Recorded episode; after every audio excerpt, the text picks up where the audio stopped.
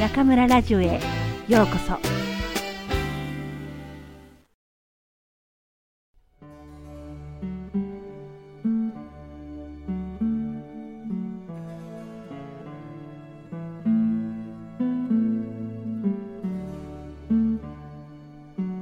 幸せのお菓子。その2上野駅に降りたプーさんは暑さにびっくり。ホームは人がいっぱいで、待っているはずのお客様はどこにもいません。僕、どうしたらいいんだろう。プーさんがぼんやりしていると、パタパタと音がしました。ハトさんです。プーさん、幸せのお菓子持ってきたって、本当？え？もしかしてハトさん、僕のお客様知ってるの？さっき誰かが言ってたんだ。プーさん迎えに来たのに遅れちゃったって。どこ？ねえ、ハトさん、その人どこ？うーん、思い出したいんだけど、今日はあんまり暑くて頭がよく回らないんだ。もしかしてそのお菓子一口もらえない？思い出せるかもしれない。え？ー、でもこのお菓子。だって魔法のお菓子なんだろう？また一かけら幸せのお菓子が減ってしまいました。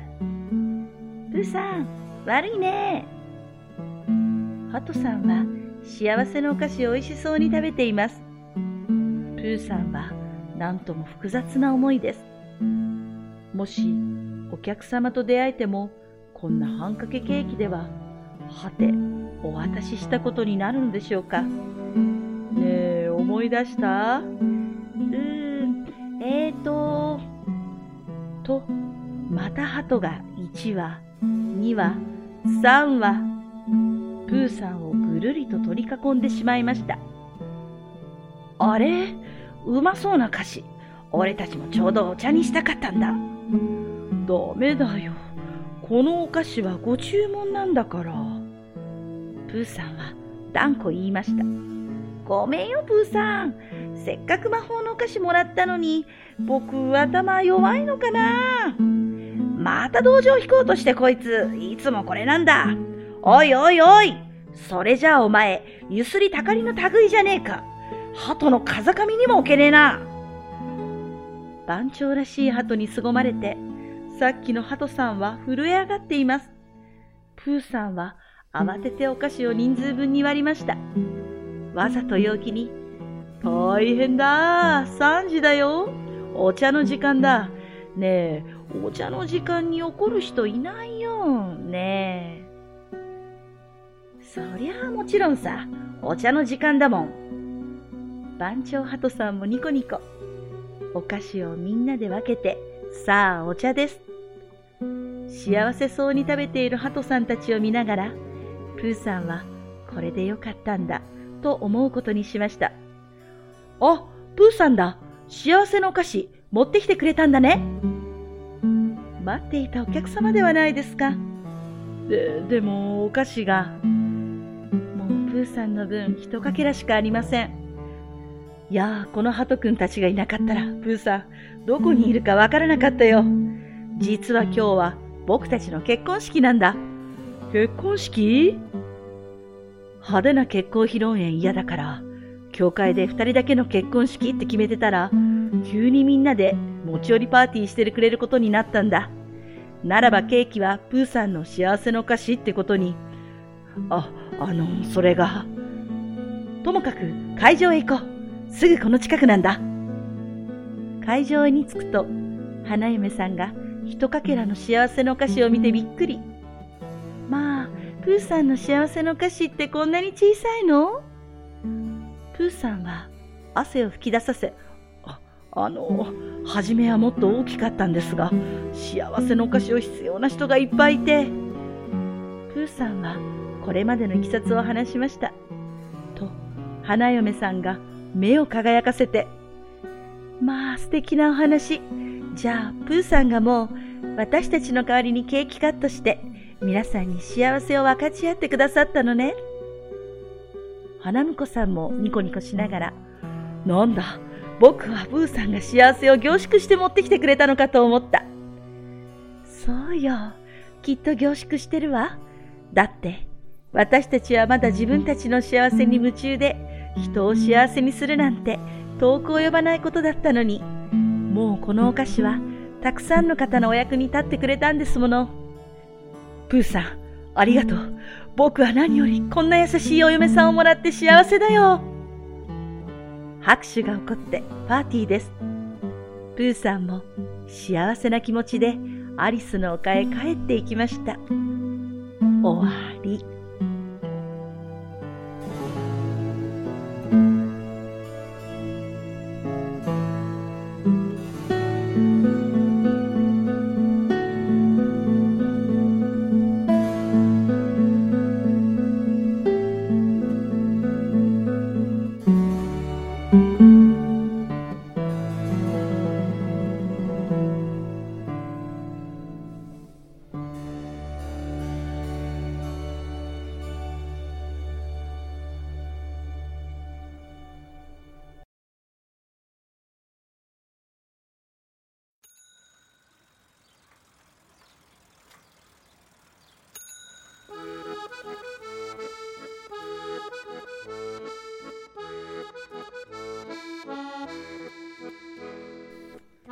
皆さんこんばんは。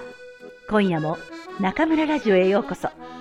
私は当ラジオ局のディスクジョッキー、中村です。寒くなりましたね。皆さんいかがお過ごしですか？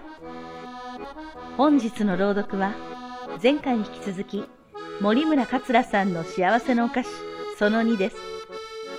これはケーキ屋さんのプーさんが頼まれたケーキを届ける途中に出会ったちょっと不幸な人たちにその幸せのお菓子を分けてあげることでみんなが幸せになっていくというストーリーですが考えてみれば世の中には至る所に不幸な人がいるということですよね。きっとこの放送を聞いている人の中にもあ私もってうなずいている人がいるのではありませんか？ご自身やご家族の体調に問題があったりご家庭に大きな問題を抱えている場合、突然大きな災害や事故に見舞われるなど、お気の毒なことは世の中にたくさんあって、ウェイボーを見るたびに驚かされるニュースが一つ二つと目に入ってきます。私は幸いにもそのような大きな不幸にはまだ直面していませんが、試練と呼べるものには結構ぶつかっています。今も割と大きな仕事上の問題が起きているのですが、以前に比べると力まなくなってきたというか、なるに任せられるようになってきたと思います。若い時は問題が発生したら自分がスーパーマンのように力を発揮すればいいって考えでしたが、今は周りの人の力を借りながら静かに次の展開を待つようにしています。人が出会う試練や何かを成し遂げるための努力って自転車の前輪と後輪のようなもので自分自身は後輪しか回せず前輪は運やいろいろな巡り合わせが回している気がします。その運命の前輪に私たちは一喜一憂させられながら人生という道を進んでいるんですよね。私も20年前は中国で教師をするなんて考えたこともありませんでしたが、運命の前輪に逆らわず、そして負けずに後輪を回してきた結果なんだなと思います。だから今、目の前にある問題も、今まで通り前をしっかり向いて、胸を張って、一こぎ一こぎ進んでいけば、運命の前輪がきっといい展開を選んでくれることでしょう。さて、明日も中村号は安全第一、元気に走っていきたいと思います。それでは皆さん、次回もまたここでお会いしましょう。おやすみなさい。